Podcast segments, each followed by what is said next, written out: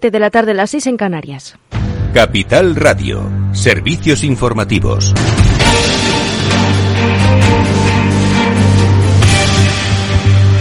Buenas tardes. Termina la sesión de control al Gobierno en el Senado, donde se ha producido el primer cara a cara parlamentario entre el líder del Ejecutivo y el de la oposición. Se produce en plena campaña electoral de cara a las elecciones andaluzas del 19 de junio y dos meses después de que el expresidente de la Junta de Galicia haya sustituido a Pablo Casado al frente del principal partido de la oposición tras una fuerte crisis interna en las filas conservadoras. El presidente del PP, Alberto Núñez Feijóo, se ha ofrecido al Gobierno para que pueda pactar con los conservadores y no con lo que ha llamado minorías en referencia a los partidos soberanistas.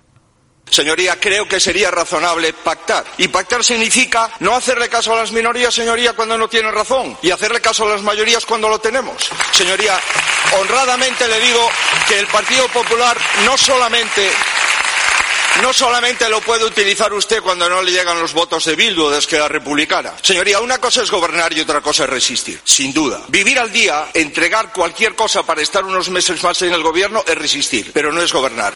Por su parte, el presidente del gobierno, Pedro Sánchez, ha reivindicado su gestión en estos dos años y en especial las medidas sociales, poniendo énfasis en el ánimo del gobierno de construir el máximo de los consensos y la mayor unidad, dice, tanto en las conferencias de presidentes como con los agentes sociales y en los acuerdos entre la mayoría de las fuerzas políticas del Parlamento. Lo hemos hecho con los presidentes y presidentas autonómicos en 20 conferencias de presidentes. También con los agentes sociales hemos llegado a 14 acuerdos, como una reforma laboral, la revalorización de las pensiones conforme al IPC, resolver la infrafinanciación en el Sistema Nacional de Dependencia y, porque le recuerdo, este es un gobierno que tiene una minoría parlamentaria de 155 escaños. Para llegar a 176 necesitamos, pues evidentemente, forjar acuerdos con otras fuerzas políticas, salvo la ultraderecha y ustedes. Por eso, mi primera petición, con todos los respetos, señoría, sería que ustedes hicieran una oposición de Estado y útil al término de la sesión desde los pasillos del Senado, la vicepresidenta primera y ministra de Economía, Nadia Calviño, ha aprovechado para criticar el primer cara a cara con el nuevo líder del Partido Popular y ha puesto en evidencia que Feijó haya confundido el tipo de interés con la prima de riesgo en su primer duelo con el Gobierno. Ha sido tremendamente ilustrativo. Hemos visto al presidente del Gobierno que con solvencia ha explicado la acción del Gobierno y su visión de futuro y, francamente, un Feijó que, que me ha decepcionado. En primer lugar, porque sigue anclado en el pasado diciendo que hay que bajar los impuestos y luego votando en contra de las bajadas de impuestos sin ninguna propuesta constructiva de futuro y luego porque además una persona que se pretende un buen gestor pues confunde el tipo de interés con la prima de riesgo, hace afirmaciones que no se corresponden en absoluto con los datos y la realidad. Calviño ha asegurado que la subasta realizada este martes ha tenido un resultado positivo y una demanda de cuatro veces la oferta que planteaba el Tesoro Público y que se ha cerrado en el 2,4%, estando la prima de riesgo ligeramente por encima de los 100 puntos básicos y no los 250 que ha firmado Feijó. En concreto, se encuentra sobre los 112 puntos. La vicepresidenta primera se refería a este momento. Señoría, ¿por qué nos endeuda usted 210 millones de euros más de deuda pública cada día? ¿Por qué nos endeuda usted 1.400 millones de euros más cada semana? Señoría, esta mañana se ha intentado colocar 8.000 millones de euros en el Tesoro. Ya estamos pagando la prima de riesgo a 250 puntos. La prima de riesgo más alta desde verano del 2014. Y en las páginas de color salmón, el Banco Mundial revisa hoy a la baja sus perspectivas económicas mundiales del 4,1% al 2,9% para el 2022. Advierte del impacto de la guerra de Ucrania en las economías de varios países, abriendo la puerta a un periodo de estanflación, es decir, de crecimiento bajo o nulo combinado con una elevada inflación. En su informe actualizado de perspectivas económicas globales, publicado hoy, ha recordado un 1,2% el crecimiento que proyectó en enero y ahora estima que el crecimiento mundial tocará techo en el 2,9%. Todo ello como consecuencia de la guerra que ha provocado un aumento de precios de las materias primas, más problemas en las cadenas de suministro y mayores incertidumbres. Pero además, el organismo financiero internacional destaca los efectos negativos para las economías en vías de desarrollo en un periodo prolongado de esta inflación. Los efectos de la guerra en Ucrania y sobre todo el aumento de precios de la energía y los alimentos elevarán la pobreza en América Latina al 34% y elevarán también la pobreza extrema al 15%, según ha alertado la Comisión Económica para, la, para América Latina y el Caribe, la CEPAL. Además, su secretario ejecutivo, Mario Cimoli, ha asegurado que el conflicto provocará que casi 8 millones de personas se sumen a los 86 millones que ya sufren pobreza extrema y la inseguridad alimentaria. En abril, la inflación se disparó un 8% en la región. Es todo por ahora. Continúen informados en Les dejamos en Afterwork con Edu Castillo.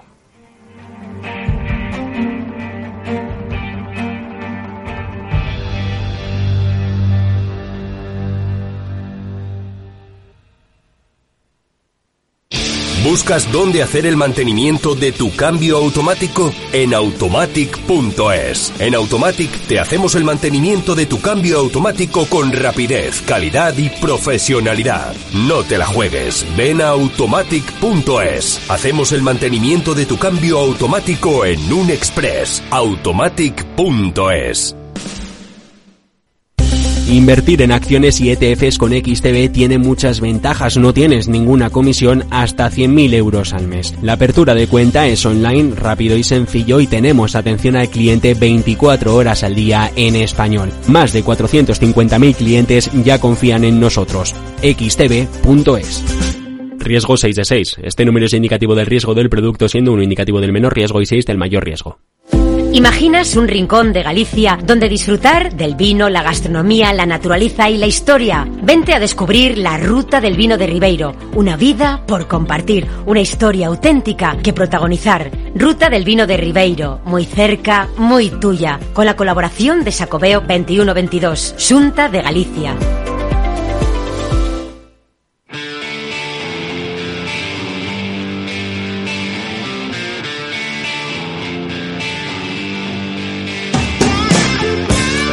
Después del trabajo, After Work, con Eduardo Castillo, Capital Radio.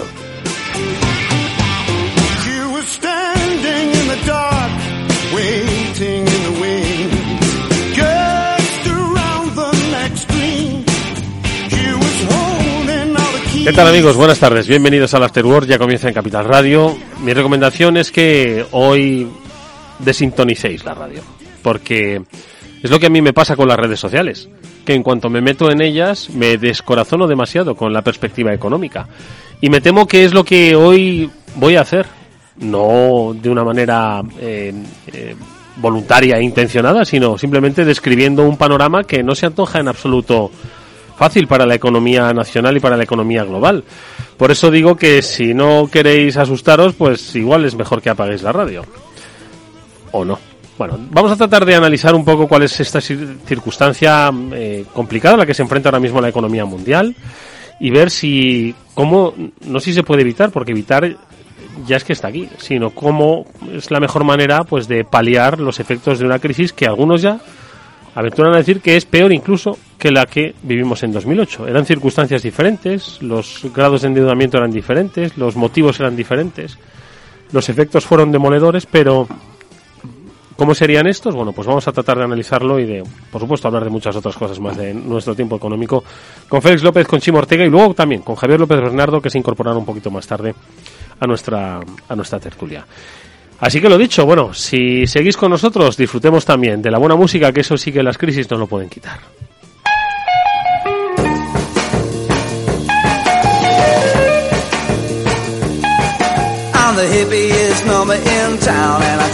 ¿Qué tal. Félix López? ¿Cómo estás? Vaya recomendación, ¿eh? Yo es que de verdad, es que eh, esta mañana, pues navegando, y ayer, y mañana, en redes sociales, pues ves a los, a los cuatro jinetes del apocalipsis, diciendo que, es que lo de 2008 fue un juego de niños frente a la que se avecina.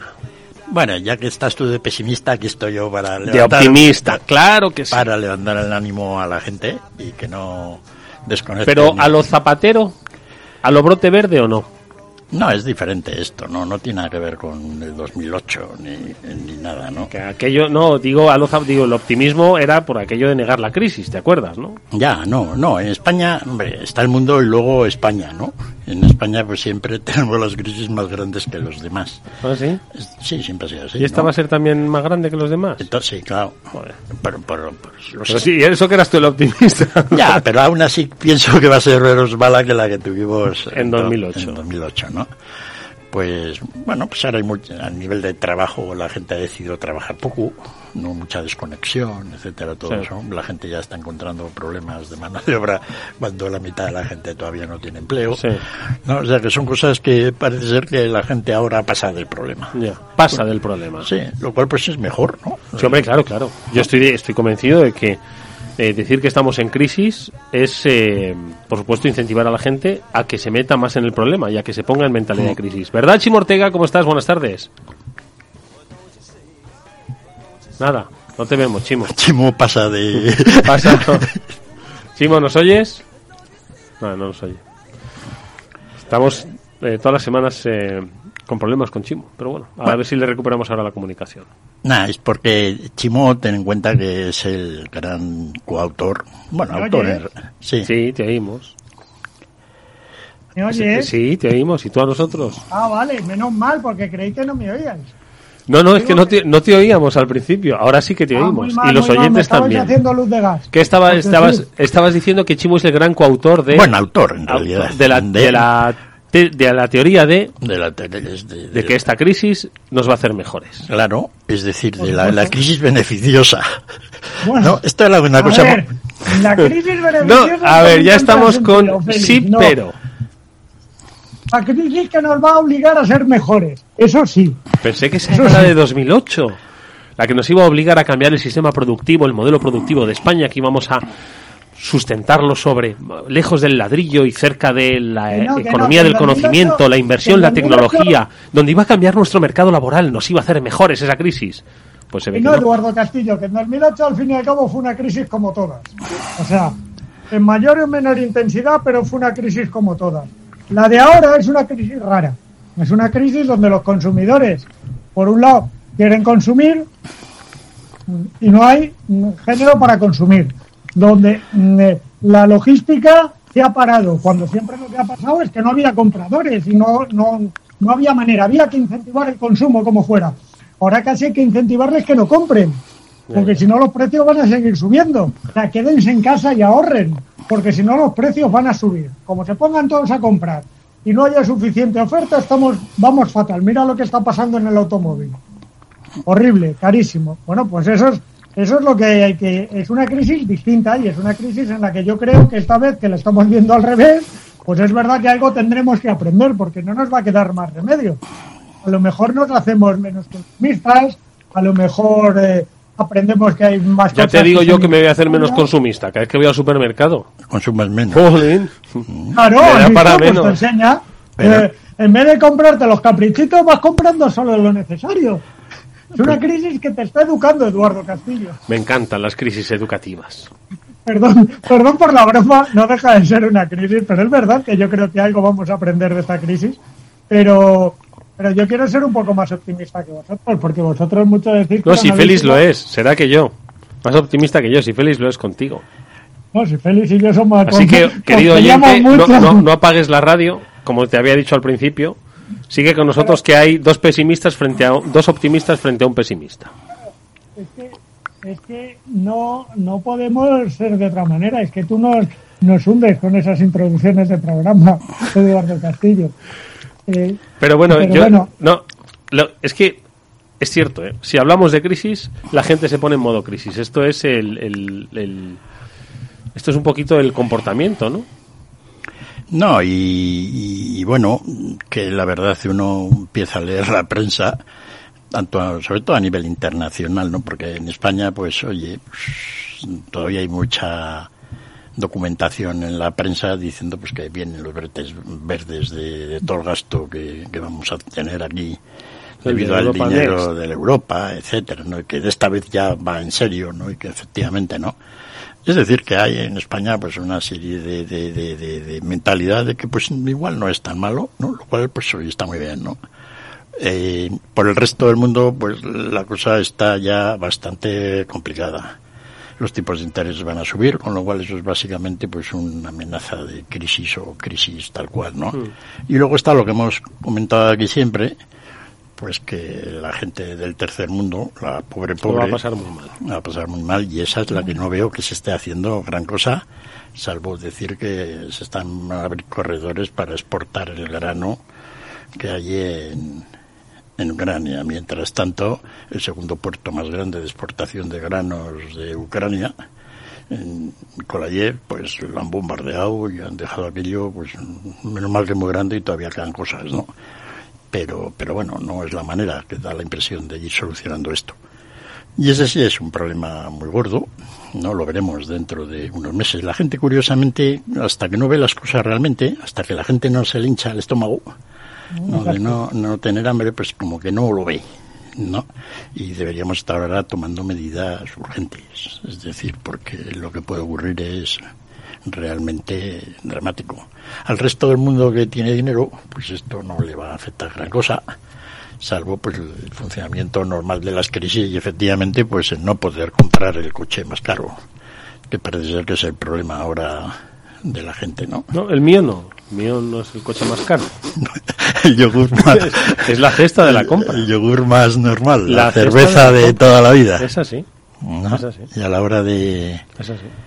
Sí, y entonces pues veremos cómo se va a Pero ¿cómo se va a arreglar esto? ¿Esto cómo va a afectar al, al empleo? Ahora que el otro día que salían las cifras del paro, que había mucha mucho debate a propósito del, de mm, los inscritos en los servicios públicos de empleo, los parados, ¿no? Eh, de la EPA, ¿no? Un poquito esos, eh, la, la- la- no la trampa estadística, sino como hay eh, en re- respecto al mercado de trabajo varias estadísticas y uno se sirve pues a, a, a placer. ¿Cómo va a afectar esto en el empleo? Además que se ha hecho, entiendo, mucho más rígido ahora, ¿no? Pues ese, ese despido. Ya sabes que cuando se habló de la reforma laboral para flexibilizar el despido era precisamente para encarar situaciones de crisis, ¿no? Sí, lo de lo, lo de la semana pasada de la- la- los números, ¿no? etcétera, todo lo que ha ocurrido, pues que Mm. si se ha generado mucho empleo permanente, ¿no? Etcétera, era todo muy gracioso, ¿no? Porque efectivamente en dos meses en el mercado laboral español no ha cambiado nada. Podremos cambiar la denominación. Podremos cambiar La denominación y el salto, y el salto de la estadística. que ha- Bien. contabilizar los parados. Exacto, entonces va, va- vamos a tener que tener en cuenta pues con todos esos contratos pues digamos fijos pero Sí, que indefinidos pero que se acaban, indefinidos pero que se acaban. Fijos discontinuos. Eh, Sí, fijos- Ahora discontinuos. ya no cuentan como que están en el paro. Chimo, te oímos muy lejos. A ver, está muy discontinuo. estás Chimo. muy discontinuo. Estás fijo en tremendamente este programa, pero discontinuo. discontinuo. Ahora Ahora fijo, fijo. Eh, no, Estoy tremendamente discontinuo, ¿no? De que digo que, claro, también influye esa forma distinta de considerar a lo que antes eran trabajadores temporales, que contaban en las listas del paro porque eran temporales, a los fijos discontinuos, que es lo mismo, pero que no, bueno, que es lo mismo no, porque tienen derecho a una mayor indemnización cuando se les acaba el contrato, es la única diferencia, pero ahora ya no cuentan en el paro, 700.000 más o menos, ¿eh? Sí, que en el tiempo en el que no están de manera activa contratados por la empresa, aunque sí que hay... Lo que pasa es que el, el- lo vamos a, a tratar un- uno de estos días, la figura del fijo discontinuo, que, que efectivamente e- ha existido antes incluso de esta reforma laboral. Ya Exacto. existía. Ya, pero ahora, ahora lo que va- vamos a tener que tener en cuenta es de todos esos fijos discontinuos, Hmm. cuáles están los que están discontinuados en un momento, Sí, cuáles sí, los claro. que están en la parte fija. Claro, claro. ¿No? claro. Y si vemos que los fijos discontinuos, pues que siempre han existido, pero que to- en todo el número que había en España, igual había 400.000, y pasan a ser 3 millones de fijos discontinuos, pues veremos que hay algún tema un poco raro. Y es, y es lo que va a ocurrir. Acércate, Chimo. Y es lo que va a ocurrir. Nos vamos a ir encontrando que... Es el gran saco de los, tem- de los mm, que antes eran los temporales. Sí, bueno, sí, sí. vamos a ver si Pero bueno, esto- entonces, eh, con esta crisis, porque la crisis lo primero que hace es destruir empleo, porque como, como dice Chimo, voy a dejar de comprar caprichos, ¿vale? Entonces, eh, al final, pues el que fabrica caprichos supongo que verá un poco disminuida su... Sí, esta es una crisis por venir, que de momento no lo es, en Claro. el cual en todo el mundo pues el empleo está bien. Sí. Estados Unidos nunca había más gente currando. que esa es la leche esto. En España, fijo discontinuo o no, Sí, pues sí, parece por- ser hemos que- bajado de los 3 millones. No, hoy oía en la televisión, pero eso siempre la gente se queja, pues que ya no encuentras mano de obra para los restaurantes, etcétera, lo cual es pues sorprendente, ¿verdad? Pero es básicamente porque hay- la gente ya no quiere. No, digamos, En parados no hay, no hay en, en la logística no hay conductores, en la... en la Chimo, acércate, es que, no hay- es que te oímos, te oímos muy bien antes, cuando... A ver. que no. A ver ahora, ahora me oyes mejor. Estupendamente, así. Me así todo el bien. programa. Sí me quedo, me voy a quedar petrificado. Digo, que, que- que no solo en la hotelería, que, que en la logística no hay conductores, pero es que hablas con cualquier sector y le falta mano de obra. Y tenemos tres millones de parados, ¿qué estamos haciendo? Es que yo no lo entiendo, lo juro, es que yo voy de sector en sector y en todos me cuentan que falta mano de obra. si eso es porque no suben el sueldo. Quiero decir, falta mano de obra, mm, Más rentable cobrar el paro, me estás diciendo, Félix. No, si subes el sueldo la tienes, ¿no? Es siempre un poco la queja, lo cual es una sensación en España que efectivamente pues estamos en una situación en la cual los empresarios parece ser que necesitan gente, pero no están por subida de salarios, que es lo que debería ocurrir cuando hay una situación pues de escasez laboral, Claro, ¿no? claro. Es decir, pues Para pescar a la el gente. Problema, el problema para la escasez pues es que sube precio, más. ¿no? Entonces, pues eso parece ser que no es el funcionamiento actual en Europa, ¿no? En Estados Unidos sí. Toda esta gente que trabaja en Sí, el las, sector- las babysitters que decías. Sí, no, en general todos han subido. Eh, pues, los que se han cambiado de empleo en el sector de servicios de un sitio para otro Sí. como un 10% el Un 10% sueldo, de subida. ¿no? a la gente de un salario medio bajo ¿no? o sea que es una subida enorme no es decir esa gente pues pues bueno pues está mejor ahora es lo que está por ver si esta subida de tipos de interés y la crisis que va a venir cómo va a afectar a todo esto no bueno, en España pues ya sabemos que aquí somos campeones y entonces pues pues oye, ¿no? Ya veremos cómo, cómo manejamos esto. En el resto del mundo pues va a depender mucho de efectivamente de situaciones pues todo esto de la guerra que no la teníamos digamos descontada pues ha creado un conflicto grande porque está muy relacionado con el precio de la energía y hemos visto que el precio de la energía el que de alguna manera empezó a generar toda esta situación de inflación. Entonces, bueno, cómo vaya evolucionando eso va a ser muy crítico. Y también, pues lo de, le gusta a Chimo las cadenas de suministro. ¿no? Los fletes marítimos están empezando a bajar, los contenedores me refiero. ¿no? Con lo cual, pues es una señal que se está arreglando un poco por ahí. Ahí es donde efectivamente una crisis de, de- de demanda mundial, de importaciones y exportaciones, pues haría que ese error denara toda la logística internacional marítima, que es un caos. Sí, sí, es poner al mundo a dieta Hmm. después de haber sufrido un infarto. Más o menos, ¿no? De, de- efectivamente. Sí, es un buen ejemplo, ¿no? Y bueno, ahora el puerto de... Lo vamos a ver en dos meses, ¿no? Porque a ver si se repite lo que ocurrió hace un año, de, digamos, una avalancha de nuevos barcos que salen de Shanghái en dirección a Los Ángeles y se acumulan todos allí otra vez, ¿no? Porque efectivamente, como han abierto el puerto de Shanghái, bueno, el puerto de Shanghái no lo cerraron, pero como han vuelto a cargar mejor y a funcionar mejor toda la logística en China, pues en el último mes está yo contando que se ha duplicado el número de barcos que salen de Shanghái. Entonces deben estar todos en cola yendo hacia hacia allá y veremos qué ocurre, ¿no? Y si eso termina de alguna manera afectando otra vez al precio de los fletes. Fíjate que todo el café, todo el cacao, todo esto que se importa, ¿no? Pues todo va en, en barco, básicamente, ¿no? Y todo eso, pues ha subido de precio un 10% solo por el aumento de los fletes. O sea que toda la inflación mundial de producto importado de media ha subido un 10%, que es un poco la inflación esta que estamos regalando por aquí, ¿no? Si eso bajara, pues esos precios podrían bajar un 10%, deberían. No es que haya más inflación, es que debería haber deflación, si eso se, se soluciona. Habrá inflación por otros procedimientos, ¿no? Pero no por ese. Ya sería una inflación más de, de- de producción local, de que los sueldos han subido mucho y de que la gente va, ¿no? De alguna manera y ahí andamos, ¿no?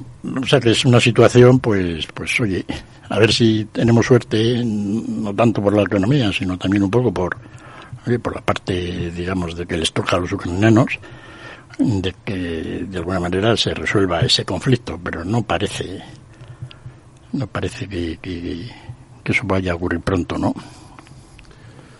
No. No, yo lo veo que eso va a durar un año mínimo, tirándose ahí cañonazos unos a otros, no. Afortun- desgraciadamente, pues alguno va a las ciudades y los misiles que van por ahí. Por lo demás, pues está ahora, al menos, está siendo una guerra pues, sosa en el sentido de que hay poca gente involucrada.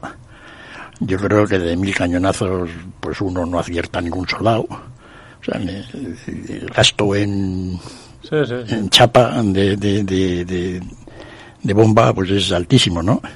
Pues eh, déjame que de Rusia quería hablar ahora un par de asuntos con vosotros. Vamos a centrar el tema. Venga.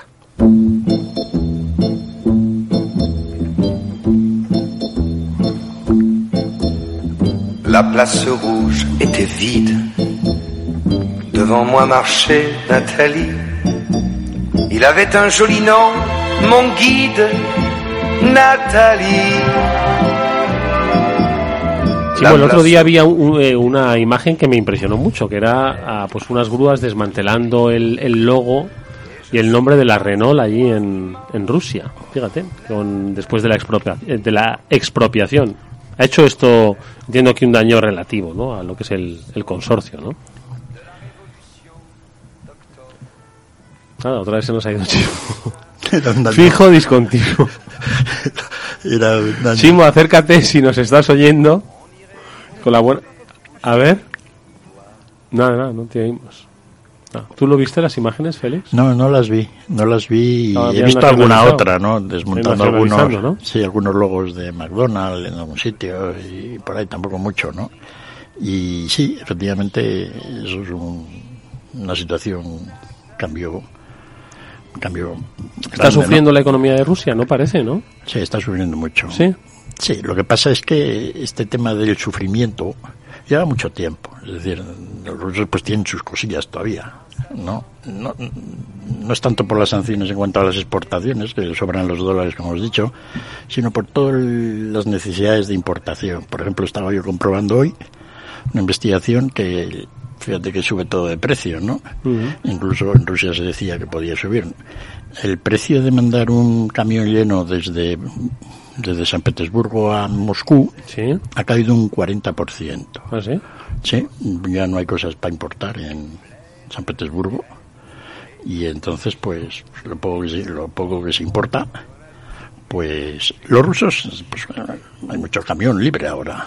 Es decir, estaba viendo, eh, afortunadamente con el Google Translator coges un trozo de, de, de uno que tiene 1200 camiones, ¿no? Y mandaba toda la situación de cómo está el transporte por carretera en Rusia, ¿no?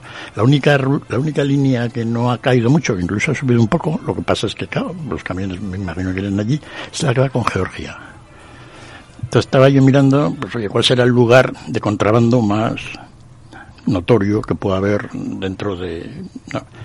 Y entonces, pues normalmente era, era Finlandia, ¿no? Lo mandabas allí al puerto finlandés cerca de San Petersburgo allí por la fronterilla de lago en lago. Lo pasabas. Pues, pues lo pasabas fácilmente, ¿no? Sobre todo las cosas que no eran muy voluminosas. Y aquí pues uno podía pensar, pues hombre, pues oye, desde China, Kazajistán, pero son lugares lejanos, ¿no? Y yo imagino que ahora el mayor lugar de, de contrabando, de, pie, de tanto de producto más o menos legal como de los prohibidos estos de piezas electrónicas para la para el armamento, Sí. piezas para el Airbus, todo esto, se mandarán a Georgia y allí se meten pues de contrabando en Rusia, ¿no? Sé, si hay alguien que siempre va a hacer negocio con esto. Sí, el negocio es muy reducido, los precios altos, pero pero bueno, es, es- eso es así, ¿no? Y poco a poco los rusos, lo, fíjate que las importa, el, el problema a Rusia grande le viene si no importan. Pero entonces toda la economía alrededor de la importación se hunde, ¿no? Que es para lo que un país exporta. Un país no exporta para ganar dinero, exporta para importar. Comprar cosas. No, si no puede comprarlas, pues da igual que exportes nada. Entonces, las, em- las sanciones se han hecho mal con Rusia. No había que prohibirles que exporten, pues oye, que nos vendan el petróleo. Sino ¿verdad? prohibirnos que les vendamos a ellos. Era un poco la, la, la- Y sin embargo, pues eso no se ha hecho. Pero los mismos rusos, pues han, digamos, hecho una especie de proceso de, de autolimitación de importaciones. Los importadores rusos, viendo que el futuro lo tienen negro, pues ya no compran. Pues son empresarios privados. El gobierno pues seguirá importando lo que organice y las empresas públicas grandes rusas, ¿no? Y luego todo el negocio de importación, como el de la Renault, este que comentábamos, ¿no? Antes de que se le quitaran el, el logo, el logo, pues todos los componentes que había que mandar desde Europa, el resto de Europa a, a Rusia para que se ensamblaran allí en las plantas de Renault, pues todo eso pues claro, se ha acabado, ¿no? Entonces esa, esa fábrica no tendrá logo, ya será de los rusos, pero están por ver qué es lo que van a fabricar. ¿Y qué van, Chimo, qué van a fabricar? Trabants. A ver, Con los mismos a ver, acércate más. No, no, con los mismos planos de Renault van a fabricar. Madre mía, a nada. Nada, Chimo, nada, si es que no te oímos. Te vamos a llamar por teléfono, que yo creo que va a ser mucho mucho más práctico, pero estaba, que ha dicho que iban a fabricar Renault 4. No, que con los ya me encantaría a mí. y no sé, algún, algún modelo pero el problema es que incluso ahí van a tener problemas, ¿no? Es decir, que de alguna Sí, manera... final, oye, los Sí. componentes no son ilimitados. Entonces, bueno, veremos cómo Rusia, toda esta situación de... de- Alguien decía que, que a quién va a afectar más en Rusia todas estas sanciones económicas a los pobres o a los medianos, digamos, a la, la burguesía, y cuál era más peligroso para el gobierno de, de Putin, ¿no? Que se le muriera de hambre la gente pobre o que no tuvieran tres variedades de yogur con frutas los de la clase media, ¿no? Y este buen hombre que lo comenta muy bien, ¿no? Pues venía comentando diciendo que el problema de Putin lo tiene con los yogures y lo decía ahí con los dentistas. Es decir, que cuando la gente vaya al dentista y no tenga pues, piezas de recambio, etcétera, ¿no? Para que el diente esté en condiciones. Más que en la situación de la gente que realmente pase hambre. Porque el que pasa hambre es un miserable que no le va a hacer nada de caso. No, y eso en Rusia, por lo visto, pues están muy acostumbrados. Está muy acostumbrado. A ver si hemos recuperado a Chimo. No, no lo hemos recuperado. Pues lo que nosotros vamos a hacer es eh, pues una brevísima pausa, escuchando un consejo y enseguida saludamos a Javier López Bernardo. Si inviertes en bolsa, esto te va a interesar. XTB tiene la mejor tarifa para comprar y vender acciones y ETFs, cero comisiones hasta 100.000 euros de nominal. Si inviertes en bolsa o quieres empezar más sencillo, imposible. Entras en xtb.es, abres una cuenta online y en menos de 15 minutos compras y vendes acciones con cero comisiones, con atención al cliente en castellano y disponible las 24 horas al día. ¿A qué estás esperando? Ya son más de 450.000 clientes los que confían en xtb.es.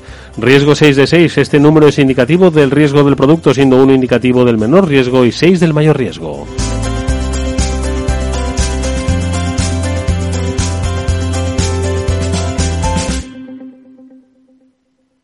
After Work con Eduardo Castillo. ¿Qué es ir más allá? Con Arval podrás llegar donde te propongas de la forma más sostenible y darle a tu empresa todas las soluciones de movilidad que necesite, asesorando con las mejores opciones de movilidad para las distintas necesidades de tu flota, con vehículos electrificados, bicicletas, coche compartido. Arval, la transición energética arranca aquí. Más información en arval.es. Finanbest, ganadores del premio del diario Expansión a la cartera de fondos de inversión más rentable en 2021 en categoría conservadora. Finanbest, cinco estrellas Morningstar para nuestro plan de renta fija mixta. Finanbest, gestor automatizado líder en rentabilidad por tercer año consecutivo. Finanbest, tú ganas. Eduardo Castillo en Capital Radio. After Work. Hooked up on a fishing line, looking for the break of day. I've never been here Se incorpora a esta mesa de conversación económica Javier López Bernardo. ¿Qué tal, Javier? ¿Cómo estás?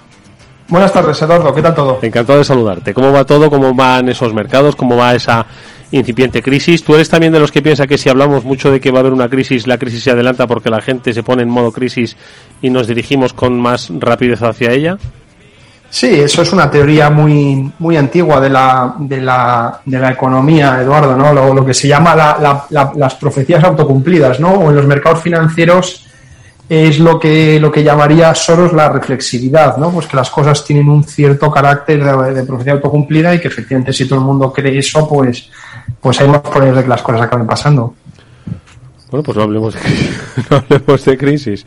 Hemos recuperado a Chimo Ortega. Chimo, ¿qué tal? ¿Cómo estás? A ver.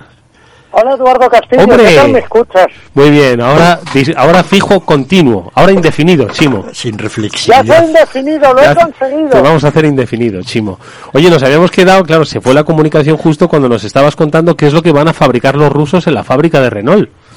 Pues yo, yo tengo una teoría, que los rusos en las fábricas que están dejando vacías eh, van a fabricar exactamente lo mismo que fabricaban eh, antes, van a coger todo el utillaje de esas plantas, porque no se lo van a llevar las empresas que, que se van, eh, ya te lo digo yo, y van a fabricar exactamente lo mismo.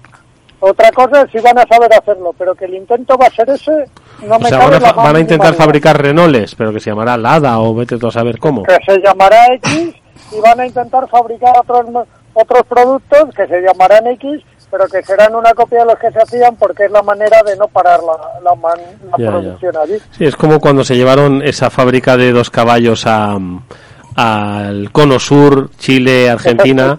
Pues eh, si veis a los dos caballos eh, fabricados allí, ahí eh, se fabricó el tres caballos, ¿no? Que es una es un, es un coche interesantísimo, ¿eh? Porque no tenía ya tenía el faro integrado, la estructura del dos caballos con el faro integrado como el Dian 6 y los pilotos de atrás también habían cogido los del Dian. Es un, es una maravilla, la verdad. El tres Pero, caballos. pero no, pero no vas a tener suerte, ¿eh? No te van a fabricar el 4L. te- te Pues a- podrían, porque seguro que piezas por ahí de, de la época soviética tienen, en fin.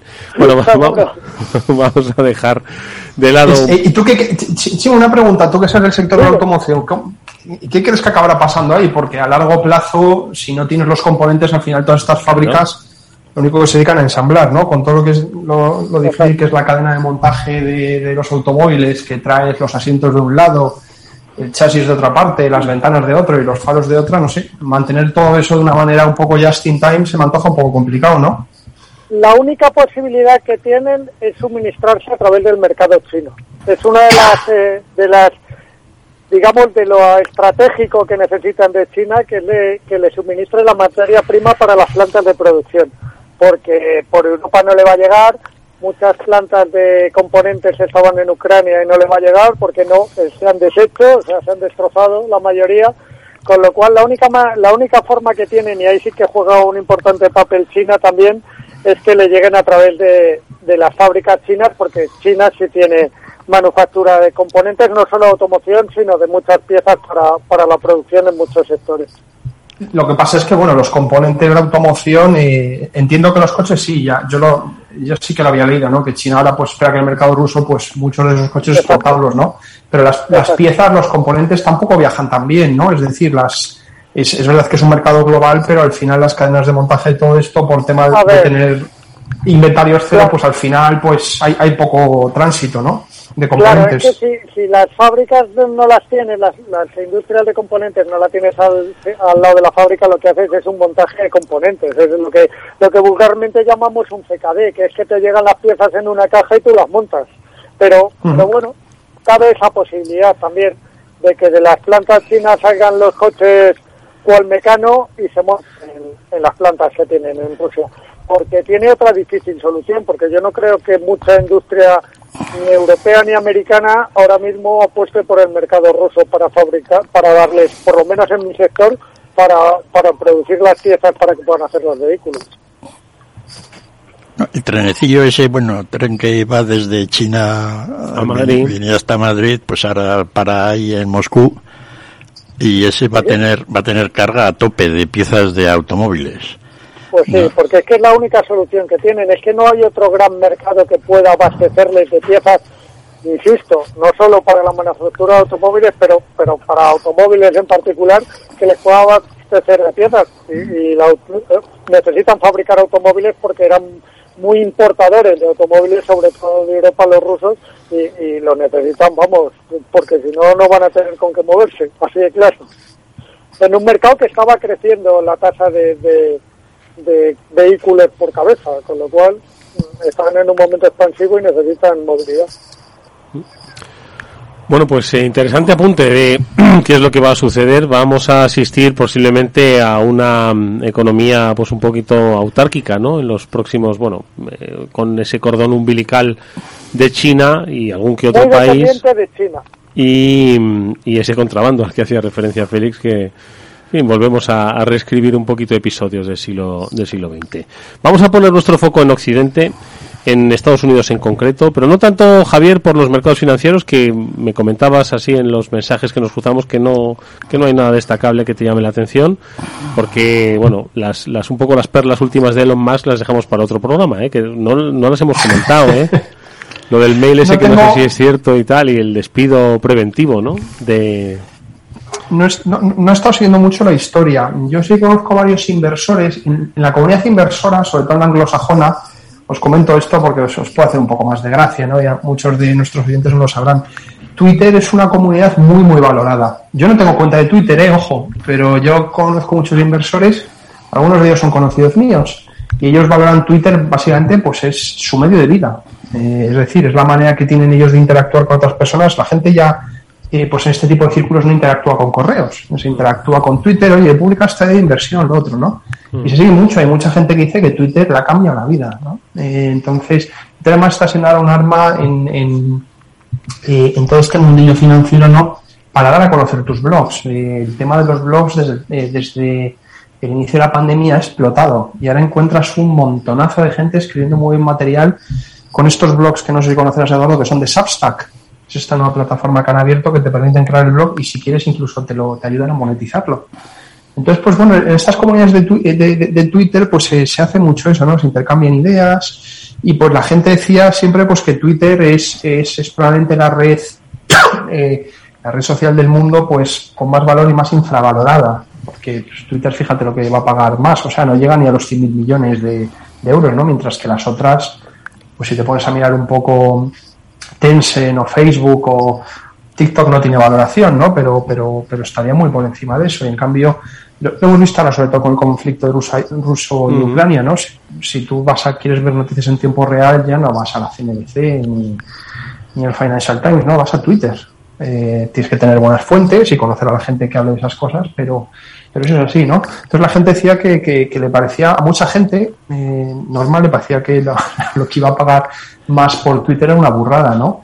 Pero si tenemos en cuenta eh, el gran dinero que, que Twitter le ha dado Musk simplemente porque pues, ha sido uno de los medios de más para salvar Tesla, que era una compañía que hace cuatro años está en quiebra, no sé si recordarás. Bueno, pues más eh, es una persona pues que se ha valido de las redes sociales pues para crear ese aura que la tendrá merecida o no, eso es, eso es otro tema. Y, y- y un poco lo que decías al principio de las profecías autocumplidas, de la reflexividad, cuando la gente piensa que las cosas valen más, pues acaban valiendo más, ¿no? Y en los mercados financieros eso traduce pues que cuando los precios de las acciones suben, pues te permite levantar nuevo capital a precios más inflados. O sea, que al final las cosas, dices, bueno, es todo aire, ¿no? Al final que las cosas suban si no tienen sustento. Bueno, es aire hasta que la gente amplía capital a, a precios muy elevados y eso te cambia un poco la película, ¿no?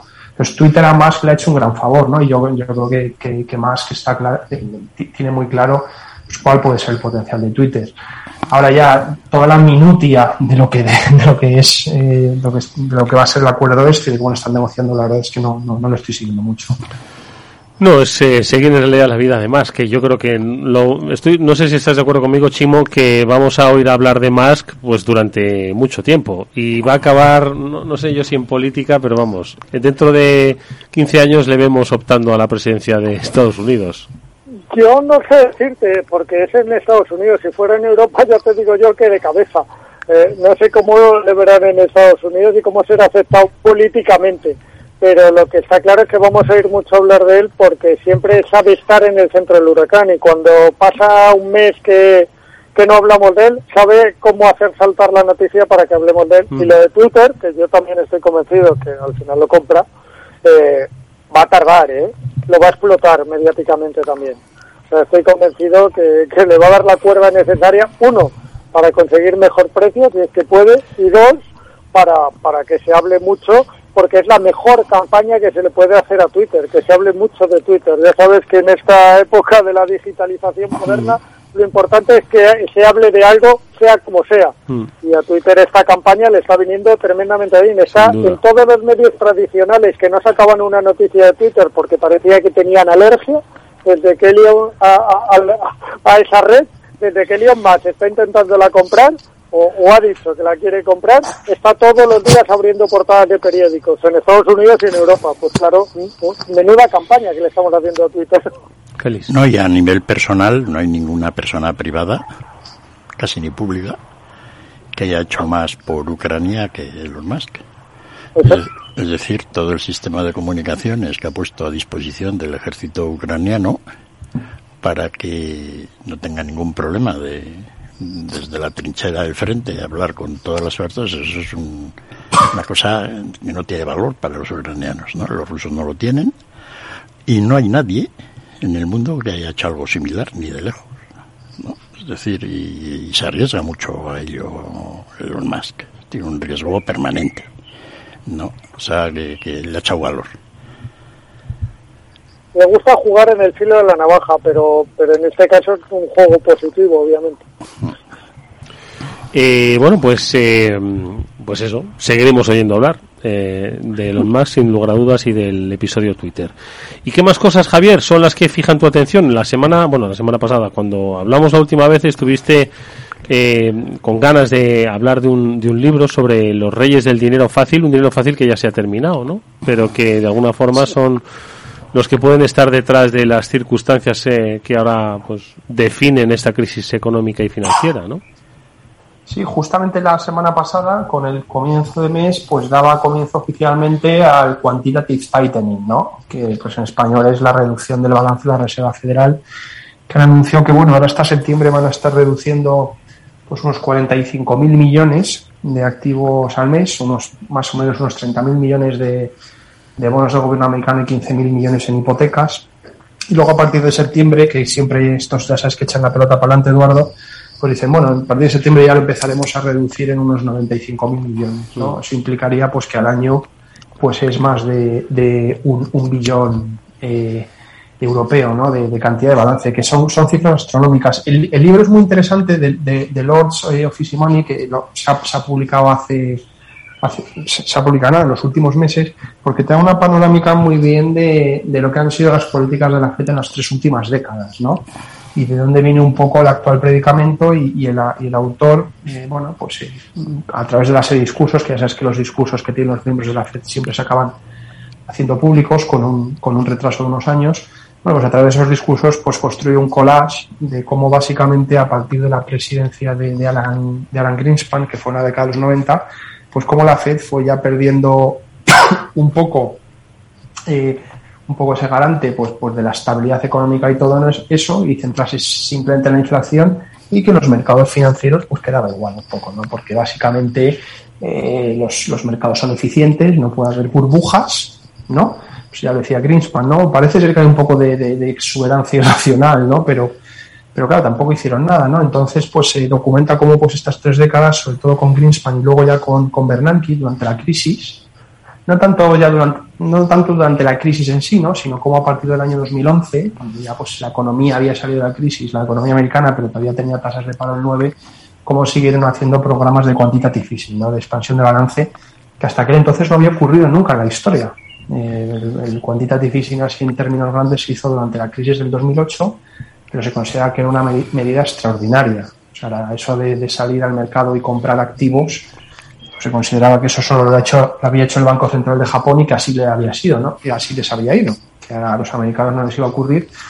Y durante pues la segunda parte del mandato de Bernanke, pues ya a partir de 2011 se, se fue convirtiendo en una cosa permanente, ¿no? Pues empezaron con compras de 600.000 millones, luego ya las hicieron sin, sin límite de caducidad, y luego ya pues el resto de la historia con, con Yellen y, Powell, ¿no? Que ya hemos conocido hasta, hasta el día de hoy, ¿no? Entonces, yo veo muy difícil, ¿no? Como te he dicho otras veces, que, que- reduzcan el balance. Eh, no hay precedente histórico, eh, no ha ocurrido eso en ninguna economía. Tampoco es que haya muchos ejemplos, ¿no? Porque no es que haya muchos ejemplos de grandes aumentos del balance de un banco central eh, y que luego, o sea, no, no, no- ha ocurrido, pero los casos en que ha, ocurrido que haya que ha, que ha habido grandes aumentos nunca ha habido reducciones, ¿no? Entonces, bueno, yo creo que lo van a tener muy difícil porque, porque han llegado a unos, a un, a un clímax de tamaño, eh, pues que es, es, es un peso importante sobre la economía americana, eso sobre el, sobre el PIB, ¿no? Entonces, bueno, ya veremos cuánto les dura esta reducción que están haciendo mensual y si llegan o no a septiembre. Feliz. Les va a ayudar un poco el hecho de que, bueno, eh, Estados Unidos a la FED no le dio más remedio que hacer todo esto porque nadie compraba la deuda americana a largo plazo. Los tipos de interés eran muy bajos y el riesgo de tipo de interés era altísimo. Entonces, la única manera de solucionar ese problema es que los bancos tengan depósitos en la FED a, a corto plazo y la FED se haga con toda la deuda a largo plazo. Es decir, la Fed ha corrido todo el riesgo de tipo de interés en Estados Unidos. Y no le quedaba más remedio que hacerlo porque tenía que comprar toda la deuda que emitía el gobierno americano a largo plazo porque nadie la podía comprar. Entonces ahora resulta de que quién va a comprar esa deuda americana. Y les está ayudando el hecho, o les va a ayudar el hecho, de que en los últimos dos meses se ha empezado a detectar una gran subida de ingresos por impuestos de la renta. por lo que está ocurriendo en España con la inflación, etcétera, pues el gobierno está teniendo dinero y entonces en Estados Unidos va a haber grandes ingresos fiscales, con lo cual va a permitir que el gobierno americano no tenga tanto aumento de deuda y por lo tanto pueda financiar mejor todo este tingladillo, ¿no? O sea, ese aspecto, digamos, de la inflación como efecto positivo en algunos aspectos, pues se va a notar aquí, ¿no? Pero estoy con Javier, es decir, eh, la cantidad de deuda a largo plazo que tiene la Reserva Federal en su activo, pues mm, no sabemos muy bien que la, quién la va a comprar. Para que la gente la compre, esa deuda tiene ya que tener un tipo de interés bastante alto para que no que para que primero pues sea más atractiva y segundo ya para que no haya riesgo de tipo de interés para que la gente no espere que los tipos de interés van a subir más y Ujú. se deprecien. Entonces la gente solo va a comprar deuda a largo plazo de Estados Unidos cuando los tipos de interés de Estados Unidos estén al 3 o 4 por ciento. No 4 por ciento más mínimo no y entonces eso es probablemente lo que vamos a ver si no, pues toda la deuda que tenga que emitir el gobierno de Estados Unidos, pues es una deuda pues a muy corto plazo, letras a 90 días, Ya. etcétera, ¿no? Veremos cómo termina toda esta historia, pero sí da la impresión de que vamos a, a un mundo de tipos de interés sustancialmente más altos. Y eso quiere decir, pues, una reorientación mundial de todas las carteras, ¿no? Pero bueno, tampoco... Javier piensa que no, que no va a subir tanto, ¿no? No, no. Javier. No, yo pienso, yo sigo pensando que, que el tema de la inflación es, en muchos casos es temporal, Eduardo. Eh, Dios te oiga, ha Dios te ocurrido, oiga. pues, ha ocurrido por las cosas que han ocurrido, ¿no? Los sectores, por ejemplo, el que sigo un poco más de cerca, bueno, pues los semiconductores, que es, que es un sector que conozco muy bien, no hay ninguna razón por la que de aquí a dos años, pues, pues no haya, no haya de hecho exceso, la, la gente está invirtiendo mucho dinero, ¿no? Pero ya no estamos crisis de los dinero. semiconductores se me había olvidado ya. Sí, pero- Sí, bueno, se me había olvidado. La crisis la de los chips. Que no se te gente- olvide, Eduardo, que no se te olvide. Sí, para la gente que está en los coches como Chimo, no se lo han olvidado porque siguen teniendo No, problemas no. muchas de las compañías. Pero, pero bueno, como están vendiendo el coche dos veces más caro, pues compensan el coche que no han, no han hecho. ¿sabes? Y además no es- eléctrico y no pagan multas. Pero vamos, Eduardo, que de eso va a haber capacidad. Están invirtiendo mucho dinero en cosas avanzadas, pero la mayoría de estas empresas están invirtiendo, están invirtiendo en lo que se llaman las tecnologías que ellos llaman lagging, ¿no? O sea, las, las que ya las que no son tan punteras, pero que también requieren capacidad. O sea, eso se va a solucionar, ¿no? Entonces, bueno, luego hay otros temas que siempre hemos hablado, ¿no? Pues el envejecimiento de la población, los cambios tecnológicos, que, que están siendo brutales y lo van a seguir siendo, ¿no? O sea, recolocar a toda esa gente yo creo que va a ser difícil y todavía hay muchísima gente que tiene que salir de la pobreza en los países en desarrollo, ¿no? Esos son temas más de largo plazo. Esta, esta última semana, un poco para dar un poco el punto de vista diferente al que, al que yo pienso, Larry Summers, que ya sabes que es un economista muy reputado, ¿no? Estuvo pues como, como, pues, como secretario de, del Tesoro, creo, ¿no? Una de las administraciones eh, americanas, pues, ha publicado un paper. O sea, a todos los- aquellos oyentes que tengan una inclinación un poco técnica, les invito a que lean el paper porque está muy bien. Y básicamente lo que han hecho es reconstruir todas las series de inflación de los últimos 50 años. Y lo que argumentan es que realmente la inflación en Estados Unidos ha estado mal medida y que ahora nos damos cuenta porque realmente estamos prestando atención a los índices de inflación porque antes como eran tan bajos daba un poco igual. Dice básicamente pues que la inflación a partir de 1963 el Bureau of Labor Statistics, que es el encargado de, elaborar el, el índice de precios al consumo en Estados Unidos, pues, pues cambió la metodología de cómo se medían los costes de la vivienda, ¿no? Y los cambiaron por, por, por precio de la vivienda a rentas imputadas, que es un concepto que no existe, pero que las agencias estadísticas crean, que, hay- aunque tú seas propietario de tu casa, crean una renta ficticia, ¿no? O sea, ¿qué, qué pagarías tú por esa casa si fueses un inquilino, ¿no? Y Ujú. propietario. Y desde entonces es como la, la se ha medido la inflación, ¿no? Entonces ellos argumentan que este cambio ha hecho que todas las series históricas de los índices de precios no sean comparables, pero que si utilizamos la metodología actual que tenemos y la tiramos para atrás pues muchas décadas, ¿no? Pues vemos que los niveles de inflación son comparables a los de la época de, de Volcker, que siempre pensábamos que los de Volcker eran, eran muy superiores, la inflación llegó al 14, 15%, creo recordar, y ahora estamos en el 8 Madre mía. en Estados Unidos, ¿no? Eh, si, si coges la última medición y la comparas año a año, en abril, pues estaban en el 8,3, 8, algo, ¿no?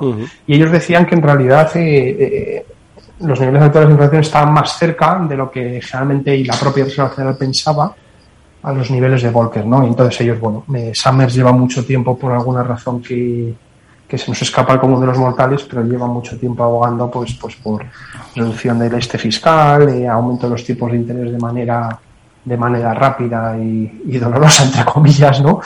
Entonces, bueno, esto viene un poco a, defender su punto y un poco lo que decía Félix, que los tipos de interés pues, pueden estar más altos más tiempo, ¿no? Porque realmente, incluso si ves las medidas de inflación, pues son más, son más elevadas de lo que, en comparación con la historia, quiero decir, de lo que tradicionalmente se pensaba.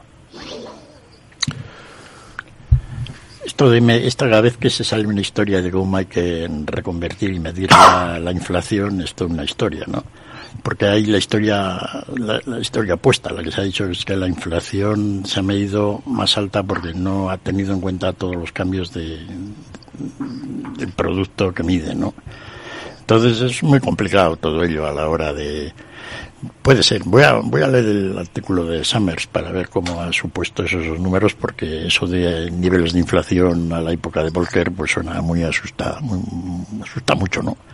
A nivel de, de, de la falta de medición solo por el hecho de que se deba a un cambio en el sistema de edición de las rentas imputadas a la propiedad privada de las casas. No, eso no creo que.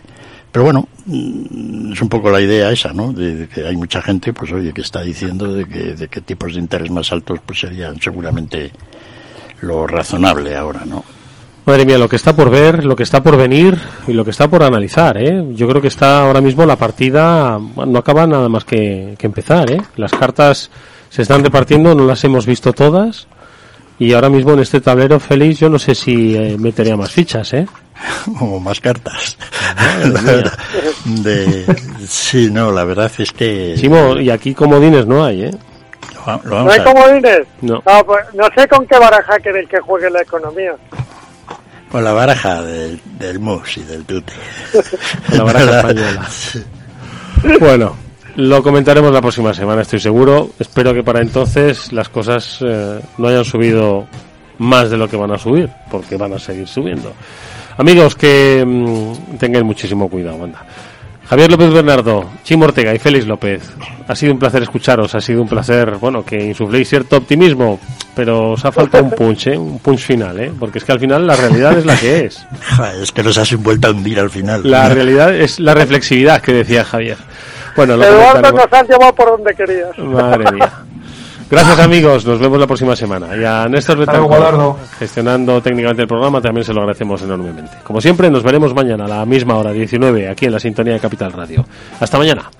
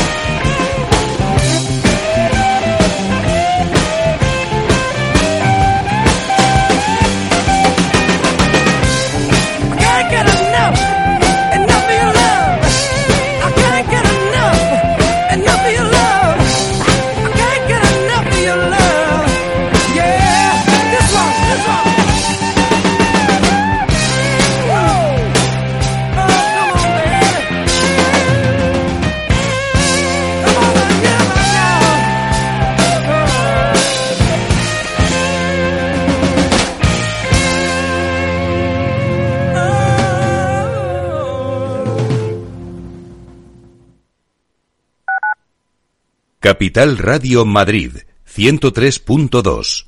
Nueva frecuencia, nuevo sonido. Si quieres mejorar tu formación o tu empleo, apúntate a los cursos gratuitos de formación profesional para el empleo de la Comunidad de Madrid. Podrás elegir entre más de 14.900 cursos. Infórmate en tu oficina de empleo o llamando al 012. Financiado por el Ministerio de Educación y Formación Profesional, Comunidad de Madrid. Si te gusta el pádel, en Capital Radio tenemos tu espacio. Todos los martes a las 22 horas saltamos a la pista para contarte la actualidad del World Padel Tour, los torneos amateur, las novedades de las marcas y toda la actualidad relacionada con el segundo deporte más practicado de España. Esto es Padel, los martes a las 10 de la noche en Capital Radio. Madrid, 103.2 FM, Capital Radio.